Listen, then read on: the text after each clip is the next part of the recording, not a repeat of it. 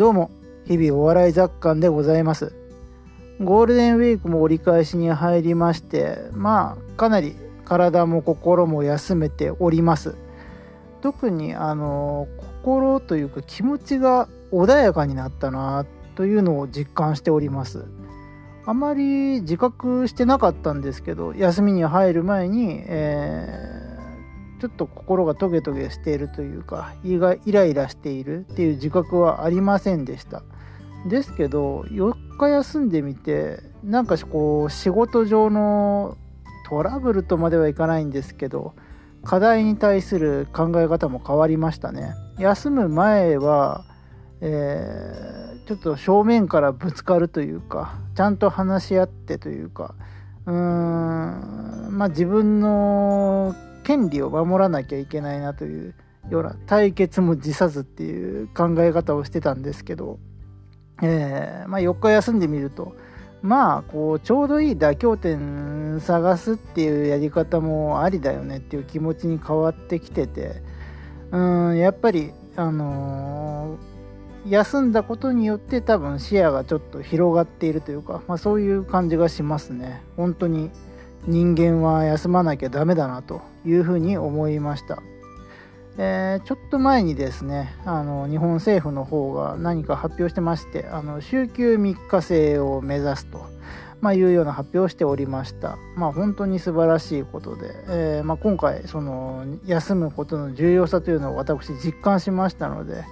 えー、まあ、週休3日と言わずですね政府の皆様におかれましては週,、えー、週休7日休みを目指して頑張っていただきたいなと思う次第であります。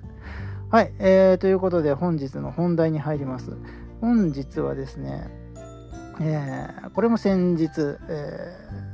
ー、ノンスタイルさんがついに、えー、ファンクラブを設立されたと、まあ、いうことで、まあ、それについてお話ししたいなと思います。ぜひ最後までお付き合いください。えー、まあ、ノンスタイルさん、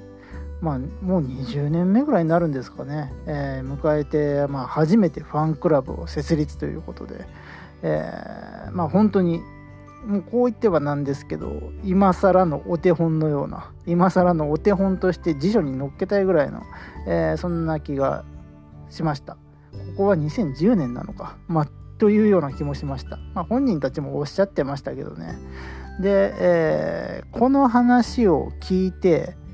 まず思ったのが、あれ、独立考えてんのかなってちらっと思いました。まあ、最近、吉本興業からの独立ラッシュというのが続いております中で、まあ、ついにノンスタイルさんも、えー、独立するのかなという気がしました。えー、つまり、えーそのファンクラブというまあファンクラブ月額1000円なんですよね。でファンクラブをまず試金石として設立してみて、えー、月額月に1000円払ってくれるファンが一体自分たちにどれぐらいいるのかというのを見定めた上で、えー、まあ、そこでこうベンチマークを取ってその結果を受けて、えー、独立するか否か判断するみたいな感じなのかなって、まあ、最初思ったんですよ。ただまあゆっくり考えてみるとですねとそれってノンスタイルにとってあんまりいい選択肢じゃないなと思ったんですよ。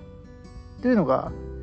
で多分それを狙ってないノンスタイルは狙ってなくてこれはむしろ吉本興業からの、えー、指示で、えー、ファンクラブ設立したっていうことなんじゃないかなというふうに思ってます。まあ根拠いくつかあるんですけど、えー、まあまず一つにその YouTube で動画公開してたんですね。これからファンクラブを公開するっていう動画を告知動画を出していてその時のノンスタイルがなんとなく乗り気じゃなかった。表情とか言い方とか。でなんかファンクラブの名前も今更ファンクラブみたいな感じの名前を付けていて、うん、ちょっとこれ少なくともこれでビジネスやっていくつもりは本人たちにはないな。っていう感じだったですね。で、えー、まあ、2つ目の根拠として、えー、独立はノンスタイルにうまみがないと思うんですね。えー、今まで独立してきた人たちとノンスタイルってちょっと毛色が違うんですよ。今まで独立してきた人、えー、例えばキングコングの西野さんやオリエンタルラジオの中田あっちゃんは、まあ、ビジネスも、えー、実際にやってらっしゃってむしろ最近は劇場に立つっていうことが立ったり、まあ、テレビに出たりっていうことが少なくなってきて人たちですよね。だからまあ吉本興業にいるっていううまみはあまりない。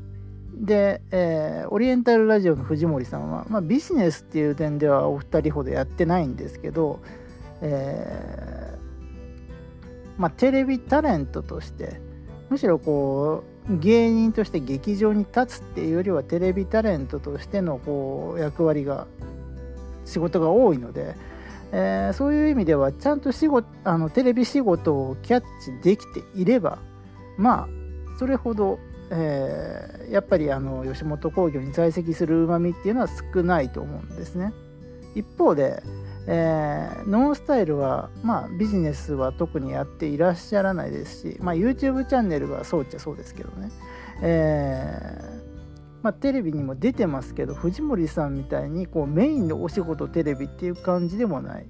じゃあノンスタイルってどういうお笑いコンビなのかっていうと本当に劇場でネタをやるっていうのがこうベースにあるコンビなんですよ。それ YouTube チャンネル見てても伝わってくるんですけど、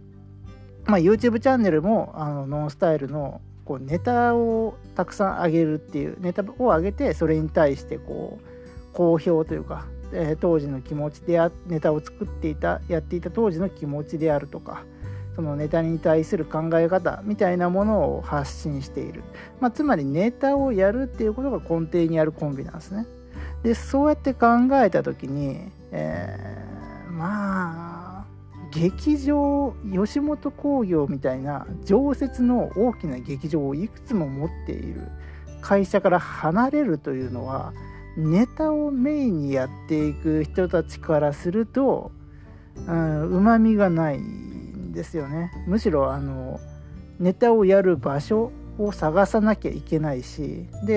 えー、マネジメントというかブッキングもしなきゃいけない。スタッフも揃えなきゃいけない。それを考えるとやっぱりそれを全部やってくれる吉本興業っていう会社にいた方が、えー、やりやすいだろうと、まあ、そういう意味で、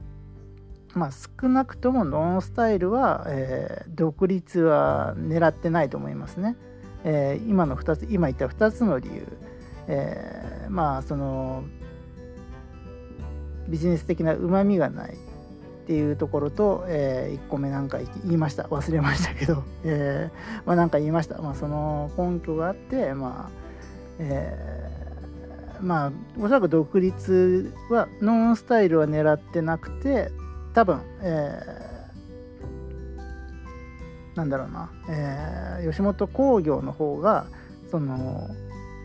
どんどんテレビのお仕事が縮小していく中で、えー、タレントというか、まあ、所属タレントを使ってどういうマネタイズをしていくかっていう、えー、実験のために、えー、おそらく今回あえて今ファンクラブを作ったっていうことなんじゃないかなというふうに思いました。でまああとちょっと長くなってるんですけどそのファンクラブの月額が適正かっていう話もあるかと思います。えー、まあ大体一月1000円なんだそうですね。で、これがタレントさんのファンクラブの会費としては高いと、まあ、いう話もあります。えー、なんかジャニーズ、人気のジャニーズでもまあ5、6000円、年間に5、6000円だそうですね。で、ね、ファンクラブの特典というのが、えー、まあそのブログが読めるあのここでしか公開してないファンクラブにしか公開してないブログが読めるっていうのが1点で、えー、なんだっけ、えー、単独ライブのチケットが優先的に取れる。これが1点で、えー、最近 YouTube 向けの動画をお客さん入れてこう撮影するっていうことをやってるんですけどそれの優待がもらえる。これが1点っていう形らしいですね。で、えー、まあちょっと1000円高いかなっていう気が若干してます。えー、まあブログなんてもう今更その特典としてるとこはどこにもないですしね。えー、だってもうこんだけいろんな人が発信してる世の中でそのいくら好きなファンフファンである芸能人芸人さんとはいえそのブログを読めるっていうことに対して魅力はそれほどないと思うんですよ。あとまあ単独ライブだってその年に何回もやるわけじゃないからそのじゃあ単独ライブやらない期間の月額ってどうなんの？みたいな話もありますよね。でまあ鍵になってくるのがその YouTube 撮影用の何て言うんでしょうね。場所というか撮影用のイベントをどれくらい開催するか、まあ、これにかかっってますねこれが毎月あるんであればまあなんかその一月1000円っていうのは許容範囲なのかなっていう気がしましたうんまあ僕はちょっと入らないかなと思ってますけどねはい、ということで、ちょっと今日は10分超えちゃったんですけれども、えー、ノンスタイルさんの、まあ、ファンクラブについてお話しさせていただきました。最後まで聞いていただいてありがとうございました。またよろしくお願いいたします。